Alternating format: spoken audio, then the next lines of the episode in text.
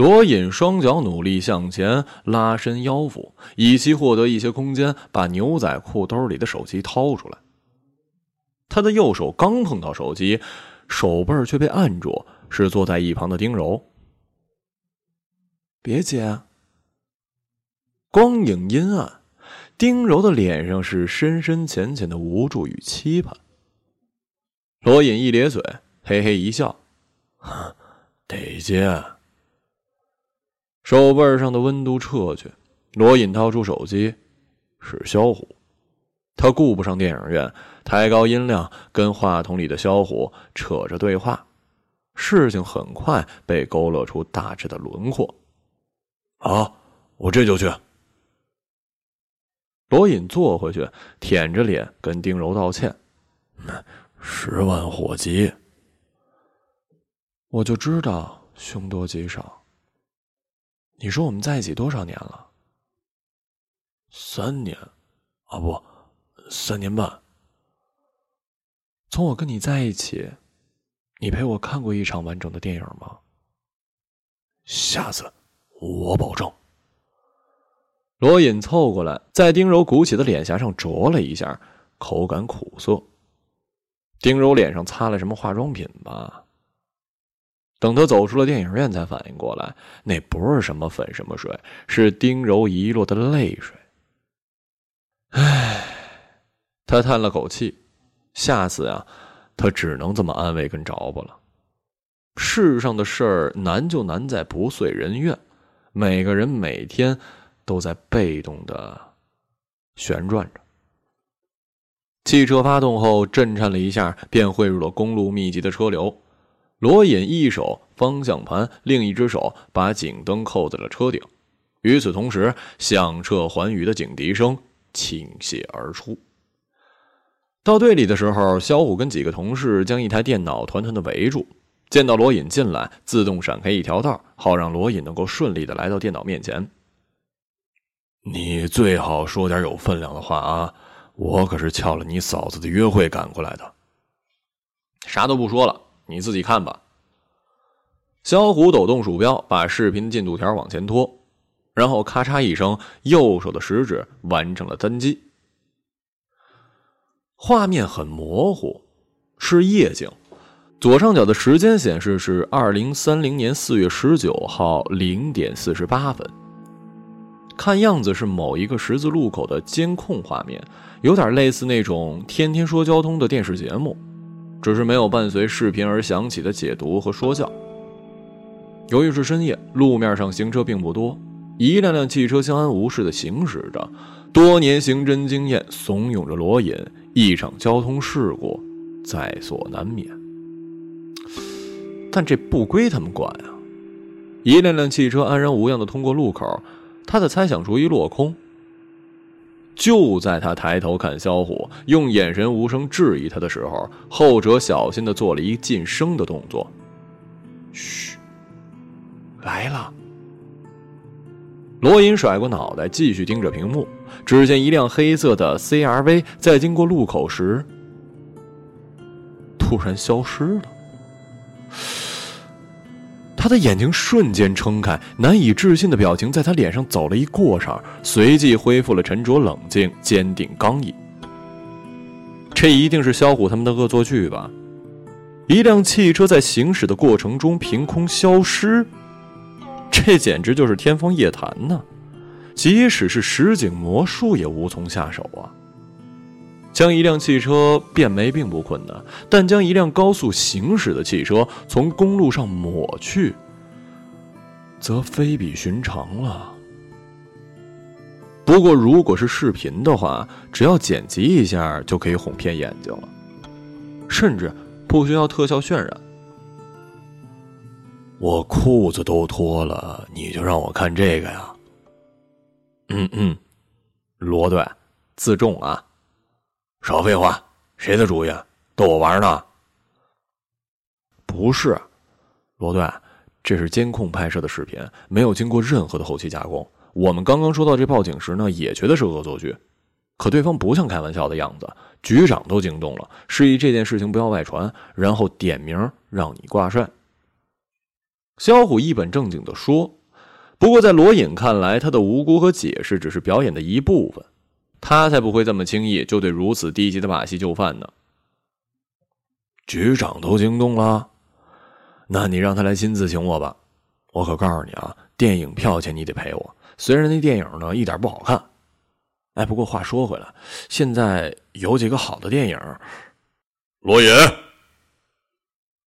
一个威严的男声从背后传过来，如同光芒破开黑暗。局局局局长，罗隐转过头，睁大眼睛。从城市主路驶入环路，然后拐进一条国道，再转上一个蜿蜒的省道，最后竟来到一条乡镇的道上。这并不是最悲剧的，最悲剧的是沿着这条道路行驶两个小时之后才能到达目的地。世界上最悲哀的事情就是，当你以为灾难已经剧终，谢谢观看的时候，真正的痛苦却才刚刚起步打表计时。开始，沿途还能看见一些田地，绿油油的麦浪啊，一波一波涌动，像是舔食初夏的舌头。间或还能看见一两个头戴草帽、辛勤劳作的农民。一个小时之后，道路两边只能看见成排的杨树。罗隐非常纳闷啊，这里根本就没有村落呀，没必要把道路修到这儿啊。后来他才明白，这条道啊是专用车道，是专门为了路尽头的物理研究所单独修建的。不知为何，罗隐一踏足这家研究所，就感觉身后蒙上了一层不祥的阴影，仿佛就是误入了宗教禁地。对于他这样的科盲来说，前沿科技与传统的宗教无异，都是一些说不清道不明的关怀呀和信仰什么的。你好，接待他们的是一青年，并非罗隐在路上所想象的老学究。我叫赛高。啊，你好。罗隐伸过手，简单的握了一下。长话短说，嗯，这上面的车是你们锁的吧？罗隐开门见山，把一张照片放在茶几上，那是一幅视频截图，经过修复，可以毫不费力的看出车型和车牌。高赛看完，点了点头。有什么问题吗？看来他并不知道发生了什么。哎，是这样，这辆车不见了。肖虎插话：“被偷了？”呃，比这严重一点。罗隐嘀咕，他显然对于萧虎不见了的措辞感到了不满，认为破坏了他营造的气氛。他在琢磨如何开口才能将整个事情更加清晰、更加直观、更加震撼。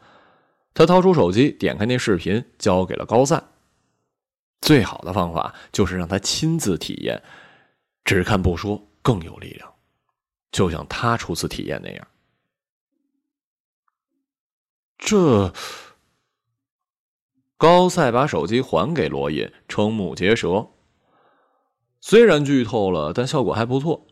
罗隐拍拍高赛的肩膀：“这正是我们来的目的。”高呃，高赛是这样的，我们想知道这是否跟你们研究的一些实验有关，什么穿梭黑洞、白洞之类的。罗队哪有什么白洞啊？你以为白猫黑猫呢？小虎自以为是的纠正：“有白洞。”高赛说：“白洞是根据广义相对论所预言的一种特殊星体，与黑洞是截然不同的存在，是大引力球对称天体的史瓦西解的一部分。但不同于宇宙中随处可见的黑洞，事实上，银河系的中心，也就是银心，就有一个大质量的黑洞。白洞仅仅是理论预言的天体，到现在还没有任何的证据表明白洞的存在。”罗隐对萧虎摆出一副“你看我说什么来着”的表情，后者呢不服软，想为自己扳回一城。那我还知道虫洞呢。黑洞和白洞的连接点就是虫洞，官方的叫法呢叫做爱因斯坦罗森桥。上世纪三十年代，由爱因斯坦和他的学生，呃纳森罗森在研究引力场方程时所假设的一种特殊存在。他们认为，透过虫洞可以做到瞬时的时空转移或者是时间旅行。具体的理论依据是。高赛似乎看见了罗隐和萧虎一脸的黑线。啊，算了，当我没说。哎，别别别，你刚才说的空间转移和时间旅行，我想这正是问题所在。罗隐敏锐的从高赛的科普中择出了关键。怎么可能？你以为这是科幻小说呀？高赛嚷着。随即意识到自己有些失态，啊，对不起啊，呃，我我是说，目前这些理论还都是理论，不管是黑洞啊、白洞啊，还是虫洞啊，大多数都是脑洞。高赛边说边伸出右手食指，在太阳穴处旋转了一圈。那据你所知，会不会有天然的爱因斯坦泰森桥？罗隐一本正经的问。嗯，理论上，呃，你刚才说什么？泰森桥啊，不，呃，那叫爱因斯坦罗森桥啊。不过没关系啊，呃，你就说虫洞就好了。理论上呢，宇宙中存在无数个虫洞，但迄今为止并未被人类实际观测到。而且你说的穿过虫洞根本就不现实。因为虫洞非常的不稳定，需要有负能量的物质才能维持，而负能量的物质本身和虫洞一样，都没有在宏观世界里被发现。而且虫洞的半径越大，所需要的负能量物质就越多。嗯，举个例子吧，一个半径一公里的虫洞所需要的负能量物质，就相当于整个太阳系的质量。这还不是最关键的，最关键的是一公里远远不够。物质在通过空间结构高度弯曲的区域时，会遇到强大的张力。有多强大？能把飞船撕裂？呵，撕裂？呵呵，张力可以把飞船撕成一串亚原子粒子。亚原子粒子小的吗？比原子还小。这边一艘飞船进去，那边就解体成微观粒子了。因此，一个可穿越虫洞的半径必须大于一光年。高中地理和物理学过吧？地球的平均直径约一万两千七百四十二千米，而光一秒钟经过的距离大约是三十万千米。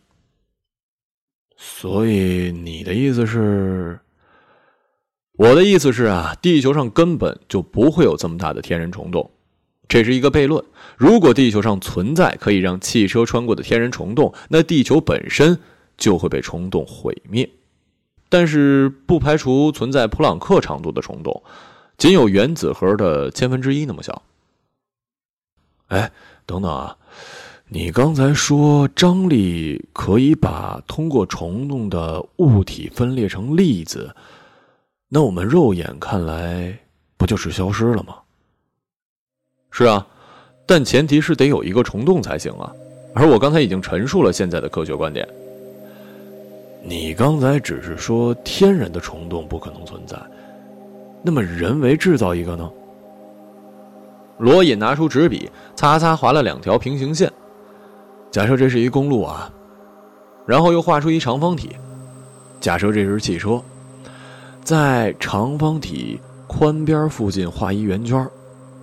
呃，假设这就是虫洞了，汽车通过虫洞瞬间被分解成粒子，虫洞也因此关闭，不会对后续的车辆造成影响。怎么样？有没有这种可能啊？你别担心现在的科学观点，你就说理论上。理论上一切皆有可能。就拿刚才我所说的普朗克长度虫洞为例吧，如此大小的虫洞，只需要一束能量脉冲就能将之稳住。然后可以根据需要将其膨胀，但是驾驭如此高难技术，人类文明望尘莫及，起码要三类文明了。我们现在几类啊？萧虎探头问。嗯，零点七。那差的不多呀。按照目前人类文明的发展速率呢，现在的文明大约要一百到两百年才能达到一类文明，而达到二类文明需要五千到一万年的时间，达到三类文明需要十万到一百万年的时间。哎，不过谁知道以后会不会发现什么新的定律呢？也许物理常数也会随之改变。但是目前，嗯，另外一个观点更容易让人信服，那就是上帝显灵了。前沿科学和传统宗教有时无异，罗隐再次在心里肯定了这说法。谈话从物理实验开始，至上帝猜想结束。时近中午，高赛留罗隐和肖虎在所里吃饭。从会客厅出来，他们走上一段风景宜人的小路，路旁是人工铺设的草坪，另一旁则是一片澄澈的湖水。罗隐忘记了自己多久没有看过这么一大片宽阔的水域了，盲目紧张的心情也随之安宁下来，忍不住做了几个深呼吸，吐纳着连日来的疲倦。这让罗隐产生了一种研究所之所以建在这里，不是为了逃避城市喧嚣，而是为了感受湖水灵清的错觉。这儿环境不错呀。对，真适合养老。小虎赞同，随即意识到同行的还有一位年轻的研究人员，立即改口：“哎，呃，当然做科研呢也挺不错。”研究所的饭菜出奇的好吃，一扫罗隐对食堂这俩字儿顽劣不堪的印象。在此之前，天底下的美食只要沾上食堂俩字儿就馊了，不管卖相和口感。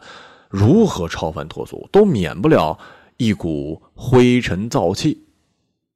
但在这儿吃过饭，罗隐才发现，同样是食堂啊，在研究所食堂里进餐，让人感觉如同是天堂；而在派出所的食堂吃饭，只会让人说：“天哪！”饭菜的味道让他感到熟悉，但却想不起来在哪儿吃过。嗯，如果你想到什么呀？啊，就是那个第一时间给我打电话，任何你觉得啊跟案件有关的都可以。罗隐一边咂巴嘴，一边叮嘱高赞：“啊，没问题。”呃，还有啊，罗隐说，一副欲言又止、不好意思的样子。没关系，罗警官，我会尽量满足你的要求的，请直言。呃，麻烦你再给我添碗米饭呗。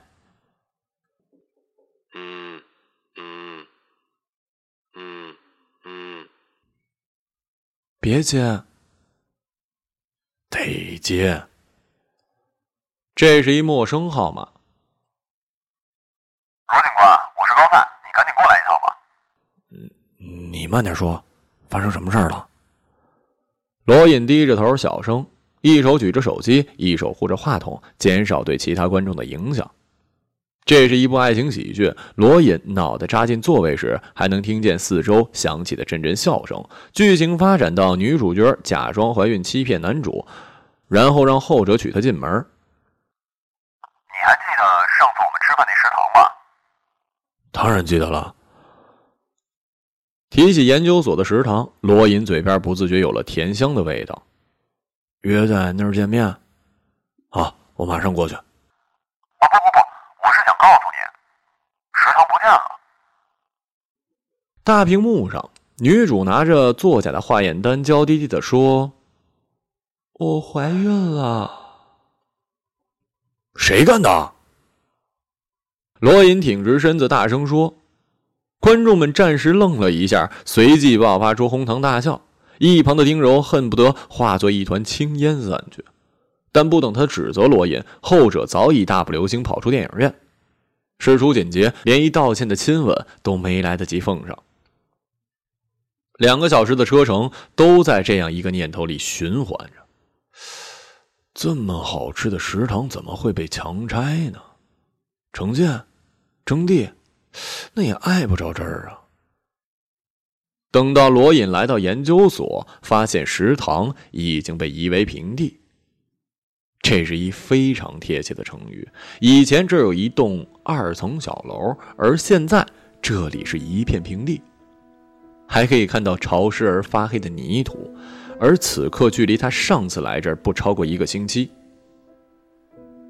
这个，不会也是？罗隐想到了一个比食堂被夷平、不能享受美食更加可怕的问题。昨天晚上还在呢，今天早上醒来就没了。附近没监控，但几乎可以肯定，和那辆车一样，凭空消失了。怎么可能啊？罗隐倒吸一口冷气。如果说之前那辆 CRV 的消失，还可以通过现有的技术手段达到，那么眼前的事情非神迹不可解释。相信眼前所发生的事实，就跟相信佛祖显灵一样。你知道，我们搞物理的都是绝对的唯物主义，但目前发生的一切将我的科学观给强奸了，或者说，我根本不知道发生了什么呀。眼前只是现象，透过这些现象，我就看不到任何的本质，就好像是物理常数都被修改了一样恐怖。你能想象牛顿的经典力学是错误的吗？智能方程也只是胡拼乱凑，勾股定律失效，三角形和信仰一起轰然崩塌了。高赛神情失落地说：“你别这样，不管案件多曲折离奇。”只要能找到动机所在，一切都会清晰的。罗隐安慰高赛，虽然他自己的心里也游走到了崩溃的边缘。一座食堂说没就没了，这比一个至亲遭遇车祸撒手人寰更难以接受。想到至亲，罗隐的脑海里丁柔不自觉地浮现出来。他知道自己对丁柔抱歉，但世上的事儿多不遂人愿呀。只要有案件，他就不能安生了。但其实想想呢，也可以简单的找到解释。穿越到一百年前，在当时的人们面前玩手机游戏，也会被认为是不可能发生的事儿。区别只在于科技的发达程度。也许是未来突破了时间壁垒的人们，回到现在跟我们开了一无伤大雅的玩笑。只不过他们玩的不是手机，而是物理。你管这叫无伤大雅呀？我觉得这是人命关天。哎，对了，你查到当时谁在那辆消失的车里了吗？一个老研究员，马上要退休了。麻烦你把他的相关资料给我一份，也许能找到突破口。哎，对了，还有啊。罗隐一副欲言又止、不好意思的样子。没关系，罗警官，我会尽量满足你的要求的。您直言。那些厨子没事吧？去哪儿能找到他们做饭啊？老研究员的信息呢，并没有特别值得注意的地方，反而透着一种规规矩矩：上大学、读研、出国深造、回国当院士、研究项目、带学生、转型正等退休。汽车和食堂消失的消息还被严严实实的捂着呢。但罗隐知道，整个事件就像孙悟空的金箍棒，总有一天会把天捅漏的。现在他连中途退场的时间都没有了。一头扎进任务里，完全撇下丁柔一个人。没办法，上面下了命令，给出一破案时限。整个专案组吃住都在车上，如果方便的话，他们一定会在车上方便。用小虎的形容就是呢，他们都快赶上猪圈里的猪了，只不过猪是醒了吃，吃了睡，睡了醒，他们却只能抠出时间扒了两口快餐或者泡面。从这意义上。他们连猪都不如，他们也无暇关心什么时政啊、体育啊，任何新闻。这些天，只有肖虎出去买饭的时候打听一些国内外的新闻，比如某某影星吸毒被抓，艺术生涯就此断送；某国家领导人修改法案成功，社会舆论一片哗然；某国航天飞船发射失败。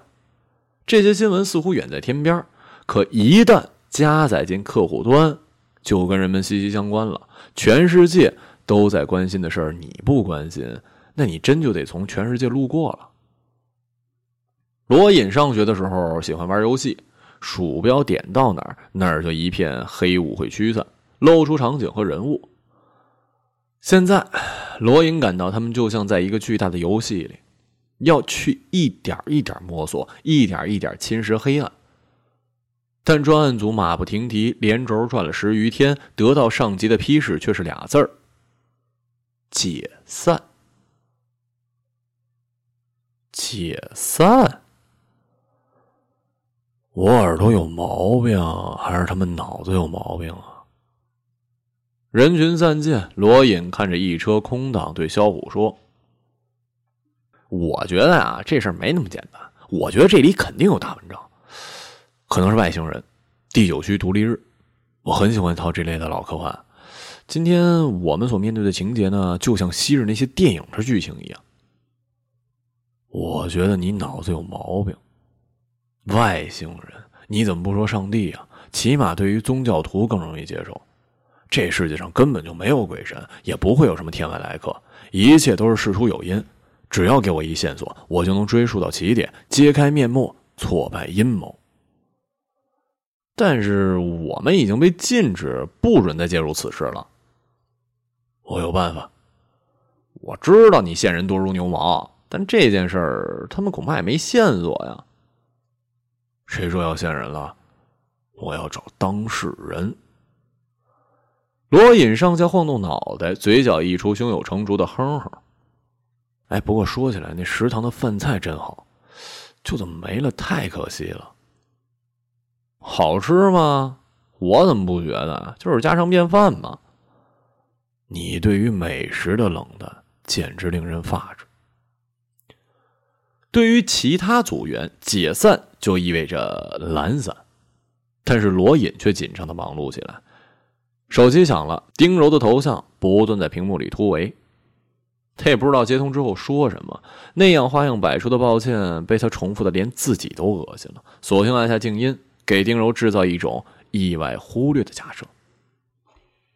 罗隐再次驾车来到研究所，却被距离大门三十米的关卡拦住了。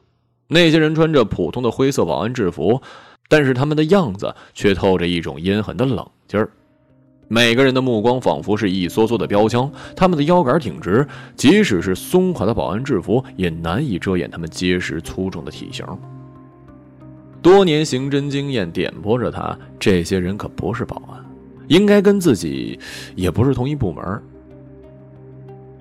啊！一个念头在他头脑中炸响：这些人是军人。军人将研究所团团包围，看来正如小虎所说，事情的确没那么简单。我是刑警队的，里面有一我负责案子的关键人。我要进去见他。一开始呢，罗隐有商有量的说：“不行，任何人未经许可不得入内。”罗隐只好给高赛打电话，他进不去，高赛总能出来吧？但就是这么一小愿望也打了水漂，电话根本不通。罗隐又试了几次，同样是忙音，这里的通讯信号被截断了。罗隐绕着研究所的围墙游走了一圈，基本上十步一岗。根本不给他渗入的空隙。罗隐咬着嘴唇蹲在地上。有的人呢，遇到问题喜欢踱步；有的人遇到问题钟情慢跑、听音乐或者静坐。但是像他，遇到问题就蹲在地上的人，恐怕天下少有啊。像萧虎他们这些熟人，像萧虎他们这些熟人呢，知道他是有什么事情想不通；不知道的，还以为他是肠胃不通呢。嘴唇都快咬出血的时候，他突然仰天一笑，揉皱的眉头也舒展开了。那片澄净的湖泊，五月的太阳对于湖水无能为力。入水的时候，罗隐被刺骨的寒凉击了一冷战，他咬咬牙，向着彼岸义无反顾的游了过去。在水里呢，虽然冷，但滑动手臂带来一些热量。上岸之后，小风一吹，鼻涕横飞。研究所虽被团团包围，但里面没设防，这使得他可以湿漉漉的走向了高赛。找到高赛，嘴唇发紫，着实是把后者吓了一大跳。你怎么进来的？你看呐。罗隐双手指着自己的尸身。高赛将罗隐带到他宿舍，罗隐在那儿洗了热水澡，换上高赛的衣服，整个人才有了活气和人样。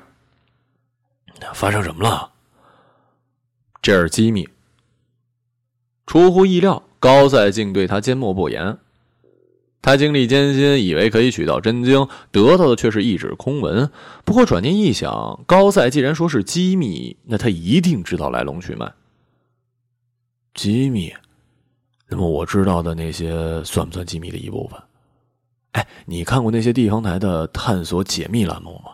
就是那种标题起的跟满汉全席一样诱人的午夜节目。下面这个你觉得怎么样？高速行驶的汽车不翼而飞，物理研究所的食堂一夜之间化为乌有，到底是科学实验还是外星人造访？外星人？不会真被那小子说中了吧？啊，不不不，我们称之为智类，以跟人类区别开。其实这个机密根本捂不住，因为它太大了。你指的是外星人的尺寸？唉，跟外星人无关。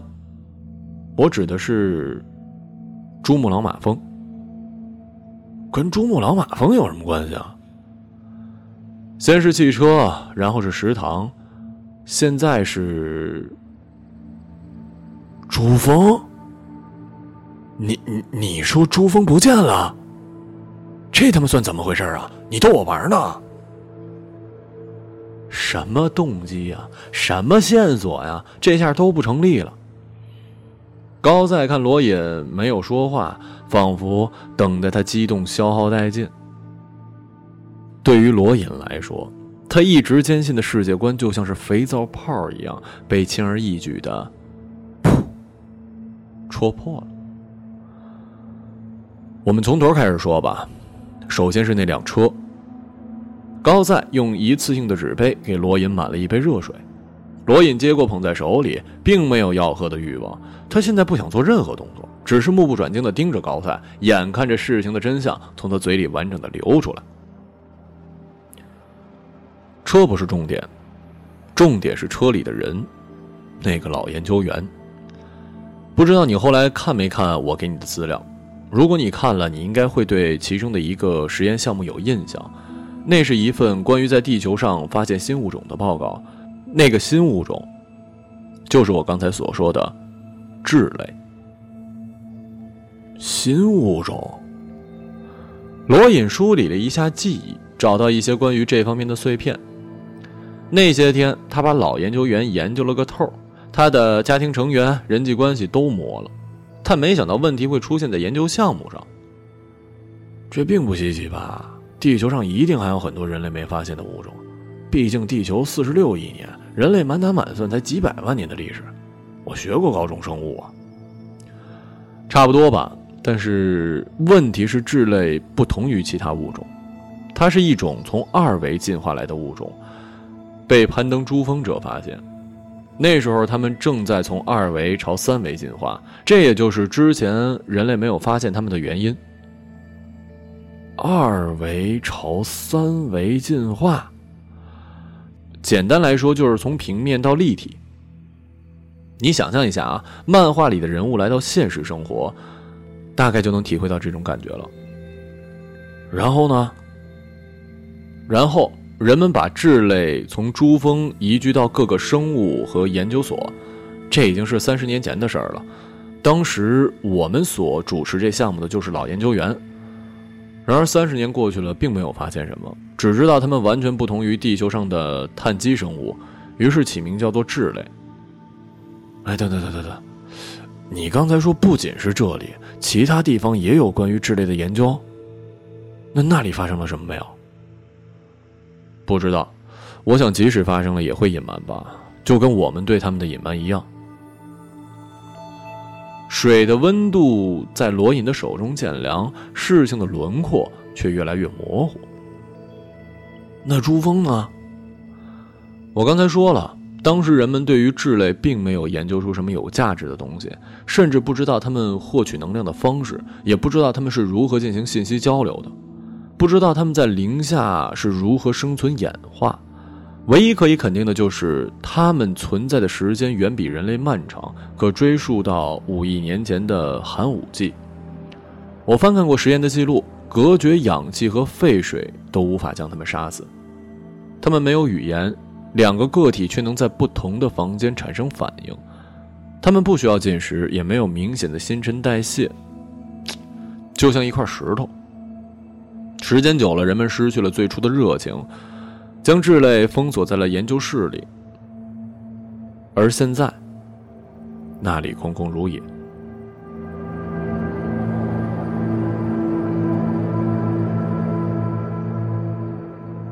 消失不见了。是，这个频繁出现的词语找到了源头。是的，实验室虽然没有银行那样的安防措施，但是一般来说，想要通过也绝非容易。他们调取了录像，发现他们在上个月集体消失了，就跟汽车跟食堂一样，他们拥有一种我们所难以想象的技术。据此判断。他们至少达到了二类文明，但你刚才不是说他们刚从二维进化到三维才十几年吗？而且你之前说了，不同类文明的进化需要的时间非常长。他们从二维进化到三维的时间的确不长，但是整个进化过程却足足有几亿年。我想从二维到三维是一次飞跃吧。这就是他们的工业革命，然后技术爆炸，就像一张纸折叠十几次能有珠峰高度一样。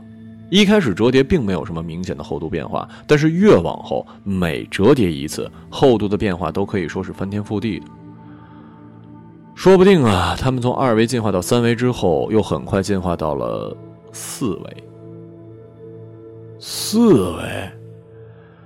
这只是我的猜想了，只有这样才能解释他们为什么会凭空消失。因为就像二维生物看不到三维一样，三维生物也无法感知四维的存在。他们并非销声匿迹，而是无处不在。他们从现在可以走到过去和未来，就像我们从屋子这边走到那边一样。一开始我怀疑那些消失的东西都被他们藏在了揉皱的空间里面。但是现在我有了新的看法，那些消失的东西被他们吃了。嗯，吃了。这正是他们获取能量的方式，将物质直接转化成能量。那珠峰呢？那么大质量，得转化成多少能量啊？一个乐观的解释呢，是他们离开了，通过转化珠峰的能量，他们离开了地球。这也是你的猜想？哦不，呃，这是目前地球上科学家达成的共识。为什么？你之前听过一则新闻吗？某国的航天飞船发射失败。有点印象。这和智类有什么关系啊？必然呢。不仅如此，跟人类息息相关。你知道为什么发射失败吗？罗隐隐隐觉得就要从高赛嘴里吐出什么惊天秘密，他下意识握紧了手中的纸杯。飞船并非发射失败，只是在达到第二宇宙速度的时候，飞船没有脱离地球，反而被甩回了地球。在地球外围有一层人类看不见的薄膜，穿过薄膜的物体又回到了薄膜内部。地球被一个四维的薄膜包裹住，就像是我们当初。把他们关进了实验室，现在他们把我们关在了地球上。我们，整个人类的文明被关在了智类的囚笼里。如果我们突破不了，那么这个囚笼就是我们整个宇宙。虽然做足了心理准备，罗隐仍然没有承受住这个谜底。双手下意识的发力，将纸杯捏坏，冰凉的茶水溅了他一脸。他人生第一次觉得无能为力。我们出不去了。高赛冷冷的总结。剩下的只是理论上的可能。从研究所回来，罗隐特想见丁柔。特想吃他做的饭，那种家常的味道让他久违，想要陪他看一场电影。从头到尾，不管电影多难看，想要把他抱在怀里，相互温暖彼此的身体。他累了，走不动了，想要回家了。庆幸的是，当他回家的时候，丁柔已经做好了饭菜，也准备好了拥抱，甚至贴心到电影票都网购到位了。罗隐有点想哭。正如高赛所说，朱峰的消息没捂住，这成了所有媒体的焦点。每个人的朋友圈和微博里都转发着关于这件事情的最新猜测，其中两个版本流传较广。一个是官方说法，炸掉珠峰是人为的，目的是为了调节全球气候。第二个相对民间，但是呼声很高，认为炸掉珠峰是为了让印度洋的风吹过来，把雾霾吹散到日本，以此来抗议其他国家领导人的卑劣行径。当然了，也有一些网友恶搞的说法，比如就像我们小时候捡的石子儿一样，一个高级文明从地球路过，顺手把珠峰给拾起来放进口袋了。电影播出之前，丁柔还搂着罗隐的胳膊，问他的看法。罗隐说：“谁知道呢？朱峰在的时候也没见那么多人关心啊。我觉得还是照顾好眼前力所能及的事比较要紧。”哎，电影开始了。罗隐连忙掏出手机：“你干嘛？”关机。